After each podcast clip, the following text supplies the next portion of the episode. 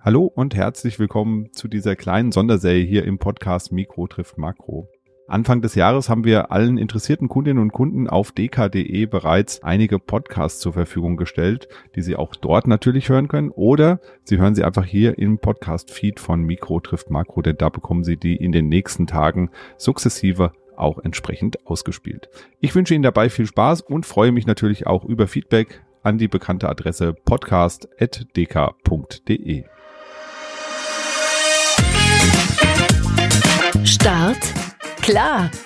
Auf ins neue Börsenjahr. Ein Podcast der DK Bank.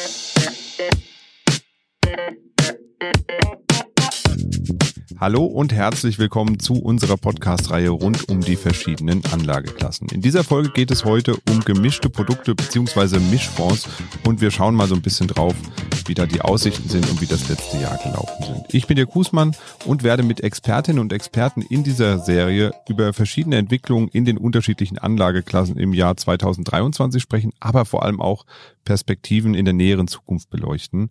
Und 2023 war in Bezug auf die großen Krisenthemen an den Finanzmärkten ja deutlich ruhiger als die Jahre zuvor. Und dennoch haben wir gerade in den Sommermonaten hohe Volatilitäten, also Schwankungen gesehen.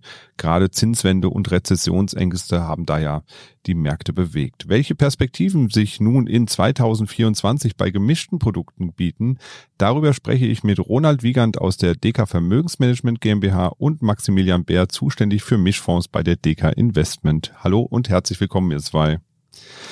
Ja, schauen wir erstmal so auf die Mischkonzepte generell. Eigentlich ist es ja so, dass durch die Mischung aus Aktien und Anleihen eine gewisse Stabilität in schwierigen Marktphasen erreicht werden soll. In, in 2022 hatten wir ja die schwierige Situation, dass das nur leidlich geklappt hat, da sowohl Aktien als auch Anleihen zugleich im Kurs gefallen sind. Wie war es denn 2023, Max? Sah es da schon wieder ein bisschen besser aus? Immerhin gab es ja mal wieder Zinsen. Du hast ja eingangs gesagt, das äh, letzte Jahr war ruhiger. Ich glaube, der Ronald und ich aus unserer Perspektive würden sagen, dass das nicht so war. Wenn ich einen Jahresrückblick drehen dürfte für 2023, dann wäre das ein Film in drei Akten. Im äh, ersten Akt von Januar bis Februar hatten wir einen wirklich fulminanten Start an den Aktienmärkten. Äh, nach sechs bis acht Wochen schon Kurszuwächse von etwa zehn Prozent und allein in der ersten Handelswoche hatte der DAX schon 4,6 Prozent zugelegt. Im zweiten Akt, das war der längste Akt äh, von äh, März bis Oktober in etwa, da war es schon schwieriger. Zwei Schritte vor, drei Schritte zurück äh, und so ging es eigentlich doch hin und her mit den Themen, aber es waren im Wesentlichen die alten Themen und die daraus resultierenden Probleme, die wieder dominiert haben. Gleich im März, das darf man nicht vergessen, ging es gleich los mit einem Paukenschlag. Ja. Äh, Zahlungsunfähigkeit von gleich drei US-Banken. Stichwort ist hier der Zusammenbruch der Silicon Valley Bank aus den USA. Auslöser dafür waren nämlich wieder die in 2022 stark gestiegenen Rendite, die Kursverluste bei den festverzinslichen Wertpapieren und die damit verbundenen Liquiditätsprobleme. Aber Kursturbulenzen waren nur von kurzer Dauer, weil zum einen die Politik, aber auch die Notenbanken schnell mit stützenden Maßnahmen reagiert haben und zum anderen relativ zeitgleich ChatGPT gestartet wurde. Das war dann auch das alles dominierende Thema, welches den Markt zunächst mal gestützt hat. Aber wie im Vorjahr waren es dann die weiter gestiegenen Renditen, die die Kapitalmärkte einfach nicht zur Ruhe kommen ließen. Ja, dürfen nicht vergessen, die zehnjährigen Anleihen ähm, aus den USA zu Jahresbeginn rentierten die bei 3,7 Prozent und sind dann doch nochmal auf lange nicht mehr gesehene 5 Prozent gestiegen. Und die Aktienmärkte, die Risikomärkte haben das gemacht wie schon in 2022 den Rückwärtsgang eingelegt. Interessant daran war aber, dass die Renditen dann nicht weiter gestiegen sind, weil die Zinsen von den Notenbanken angehoben worden sind, sondern weil die amerikanische Wirtschaft viel, viel besser gewachsen ist als erwartet und wir uns das haben vorstellen können. Der dritte Akt, auch wieder ein kurzer Akt von November bis Dezember, war dann gekennzeichnet von Kurssteigerungen in nahezu allen Anlageklassen. Ja, egal, wo du hingeguckt hast, Dirk, ob es Aktien waren, Staatsanleihen, Unternehmensanleihen oder Gold, Überall ging es mit den Kursen deutlich aufwärts und der Auslöser waren erneut, na klar, es waren wieder die Notenbanken. Diese haben dann Ende Oktober erstmalig signalisiert, dass die Zinsen ausreichend angehoben wurden um die ausufende Inflation aus 2022 einzudämmen. Das war das Signal, auf das alle Anleger weltweit gewartet haben. Ja, mit zweistelligen Kurssteigerungen an den Aktienmärkten hat sich dann am Ende des Jahres eine alte Börsenregel mal wieder als richtig erwiesen, wie die erste Woche, so das ganze Jahr. Für die Anleger und unseren Mischfonds war das Jahr 2023 damit ein sehr gutes Jahr mit hohen Vermögenszuwächsen. Ja, schauen wir nochmal bei dir rein, Ronald. Ihr seid ja bei der DK Vermögensmanagement GmbH zuständig für fondgebundene Vermögensverwaltung und Dachfonds. So würde ich es mal zusammenfassen. Also alles, was als Fonds oder als Produkt in andere Fonds investiert. Ähm, war denn 2023 auch für diese Fondskonzepte so herausfordernd? Und wenn ja, wo lagen die Herausforderungen denn insbesondere dann? Ja, letztlich hatten auch wir mit ganz ähnlichen Herausforderungen zu kämpfen. Die Aktienseite, wenn ich hier mal anfange, war im letzten Jahr deutlich schwieriger, als der reine Blick auf die Index-Performance es vermuten lässt.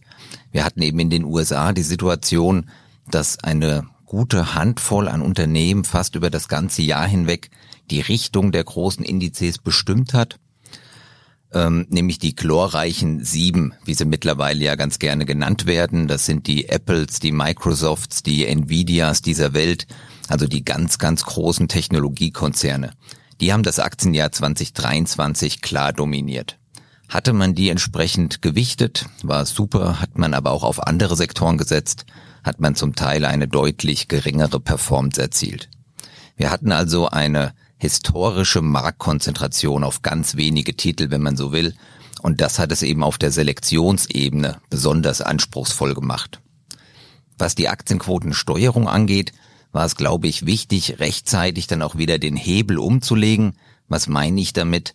Ähm, wir sind, wie viele andere auch, vergleichsweise vorsichtig ins Jahr gestartet. Der Aktienmarkt, das haben wir eben schon gehört, war aber erstaunlich robust. Wir haben uns dann im Sommer bewusst dagegen entschieden, noch auf den fahrenden Zug aufzuspringen, haben auf eine Korrektur gewartet, die kam dann auch letztlich im Herbst. Die haben wir dann auch genutzt, um die Aktienquoten in unseren Konzepten zu erhöhen. Ich denke, das war jetzt im Nachhinein ganz wichtig, hier rechtzeitig dann auch wieder offensiver zu werden. Ja, ein Thema hat 2023 ja beherrscht und damit meine ich nicht ChatGPT. Das hat natürlich 2023 irgendwie auch beherrscht, da hat jeder drüber gesprochen. Nee, ich meine die Rückkehr der Zinsen, die sind jetzt wieder da und als Portfolio-Manager, Max, wie du es bist zum Beispiel, muss man sich da eigentlich freuen, denn endlich können gerade die gemischten Portfolios auch auf der Anleiheseite ja wieder auskömmliche Erträge machen. Ähm, kann man denn sagen, dass der Anleihemarkt nach Jahren der Abwesenheit endlich wieder aufs Parkett für die Anleger zurückgekehrt ist? Oder war er eigentlich vorher schon da und wir haben es nur nicht gemerkt? Er war nicht da. Ähm, lange haben wir darauf gewartet, dass der Zins zurück ist. Und ich hätte es gar nicht besser ausdrücken können, Dirk. Äh, wir haben uns natürlich sehr gefreut, äh, dass der Zins zurück ist auf dem Parkett. Äh, und das sorgt für positive Aussichten gleich aus mehreren Blickwinkeln. Zuallererst bieten Anleihen natürlich tolle Renditeperspektiven für die kommenden Jahre. Ja, das gilt für Staatsanleihen, aber insbesondere auch für Unternehmensanleihen mit wirklich weiterhin attraktiven Zinsaufschlägen. Wir haben da im letzten Jahr schon deutlich investiert und jeder, der es noch nicht getan hat, sollte sich die Chance nicht entgehen lassen. Zweitens stellt der Zins auch immer einen Puffer dar. Ein Puffer für unsichere Zeiten. Und das ist der große Unterschied zu 2022, und auch den Jahren davor als Anleihen bei Null oder sogar negativ rentierten und diese positive Eigenschaft für Mischfonds nicht erfüllen konnten. Drittens, und das halte ich für immens wichtig, umso höher der Zins, umso größer der Zinseszinseffekt. Ja, ich gebe mal ein kurzes Beispiel. Ich investiere 1000 Euro für 10 Jahre bei einem Zins von 1%, dann habe ich 1105 Euro. Beim Zins von vier Prozent sind das schon 1480 Euro. Ich erhalte also 375 Euro mehr, ohne etwas dafür zu tun. Das ist die Macht des Zinseszinseffektes und die haben wahrscheinlich auch viele vergessen, weil es eben die letzten Jahre, so wie du es richtig gesagt hast, überhaupt keine Zinsen gab. Und da muss sich doch einfach jeder freuen. Nicht nur wir Portfolio-Manager, sondern am Ende jeder Anleger, der spart und Geld und Vermögen hat, das sich mehren soll. Aber, und das ist auch ganz wichtig, dafür muss man dann auch den Mut haben, um investieren und dabei zu sein.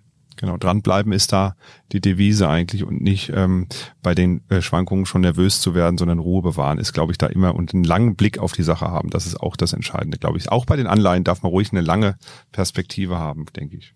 Ja, 2024 liegt jetzt vor uns. Wir nehmen hier wirklich am Beginn des Januar auf. Dritter Erster ist heute. Silvester ist quasi gerade erst rumgefühlt. Schauen wir nochmal drauf, welche Chancen bieten sich denn 2024 für die Mischkonzepte, insbesondere vor dem Hintergrund, wir haben es eben gehört, die, das Zins Plateau, wie man es so schön nennt, ist erreicht. Ähm, die Zinsen werden tendenziell wahrscheinlich wieder ein bisschen zurückkommen. Was sind denn so die Klippen, die man umschiffen muss und was sind die Chancen, die sich vielleicht bieten in 2024 für Mischkonzepte?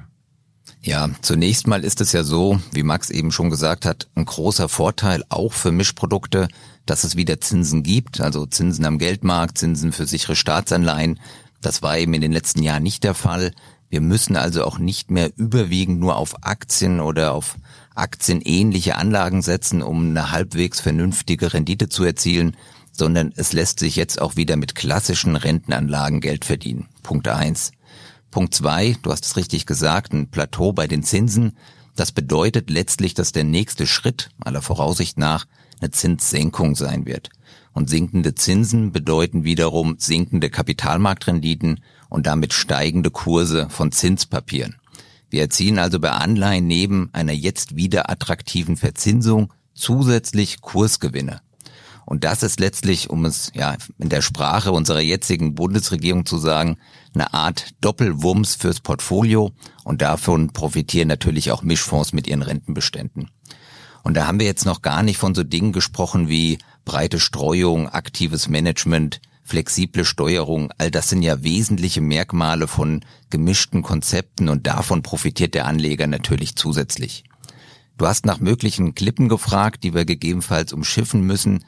Ich denke, die Herausforderung in diesem Jahr wird auch darin liegen, nicht zu stark nur auf eine Karte, auf ein Szenario zu setzen, sondern eben genau zu schauen, in welchen Segmenten, in welchen Anlageklassen werden denn Risiken adäquat vergütet, es also auch unter Risikoaspekten eine attraktive Verzinsung zu verdienen gibt. Das setzt voraus, dass wir als aktive Manager schnell, aber vor allem auch flexibel reagieren, wenn sich das Marktumfeld ändert, um so am Ende des Jahres für den Anleger auch wieder ein gutes Ergebnis zu erzielen. Ja, die ersten beiden Börsentage, die sind jetzt ähm, ja, im Werden gerade noch. Ähm, also gerade fängt der, der zweite Börsentag des Jahres sozusagen an. Ähm, wenn wir jetzt mal draufschauen, so, ähm, wenn ihr mit eurer Erfahrung mal draufschaut, was sind denn so die Themen, ähm, die 2024 für die gemischten Konzepte besonders wichtig werden? Da würde mich mal beide Perspektiven interessieren, weil ihr habt ja so ein bisschen einen anderen Blickwinkel. Vielleicht Max zuerst mal. Ja, fange ich gerne mit an. Wie jedes Jahr werden es wahrscheinlich Themen sein, die wir jetzt noch so gar nicht auf der Agenda haben. Ähm, aber was man auf jeden Fall sagen kann, ist, dass 2024 ein sehr politisches Jahr wird.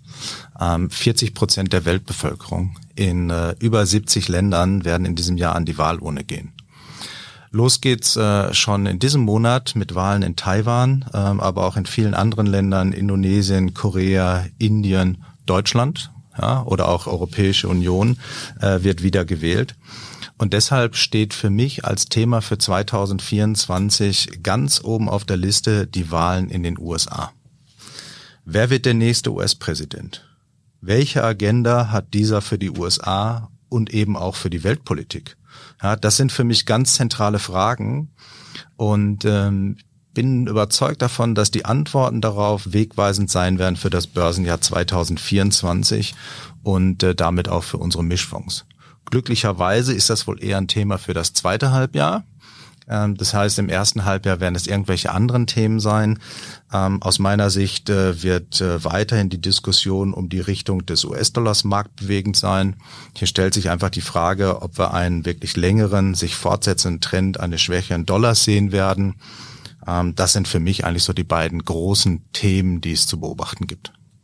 Ronald, wie sieht's bei euch aus? Ja, ich denke, neben den ganzen Wahlen wird auch wieder ganz viel davon abhängen, ähm, wie die Notenbanken agieren, also inwieweit sie die Wende der Zinswende letztlich einleiten können, sprich, ob die Rahmendaten es zulassen, die Zinsen im Laufe des Jahres auch erwartungsgemäß zu senken.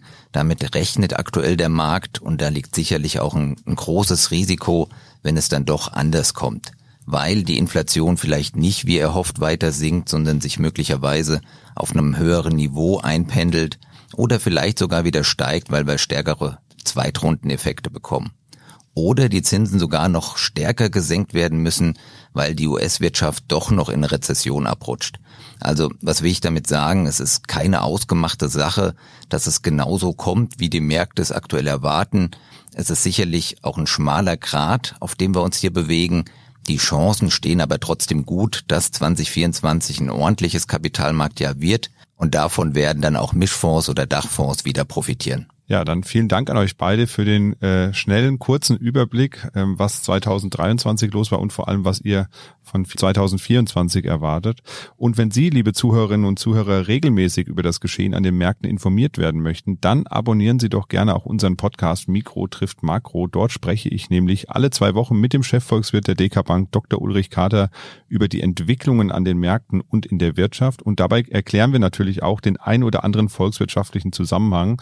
Ich würde mich freuen, Sie auch dort zu unserer Zuhörerschaft zu zählen. Den Podcast finden Sie überall dort, wo Sie Podcasts finden können und können ihn auch kostenfrei einfach mit dem Smartphone abonnieren oder uns auch auf Spotify hören. Und zu guter Letzt noch der Hinweis auf die anderen Podcasts aus dieser Reihe Startklar, die Sie an gleicher Stelle auf dkde finden können. Das war's von uns für heute. Machen Sie es gut und bis bald. Tschüss.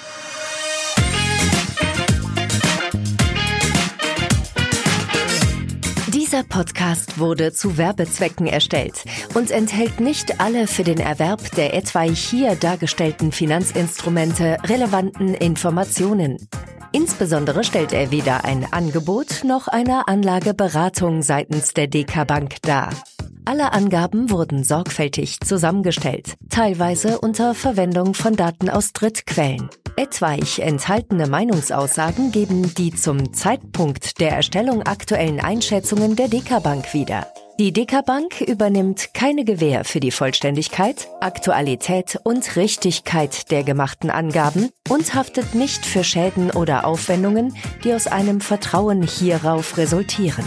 Etwaige in diesem Podcast erwähnte Finanzinstrumente können mit Risiken verbunden sein, die schwer abzuschätzen und in die Evaluation einer Anlageentscheidung einzubeziehen sind.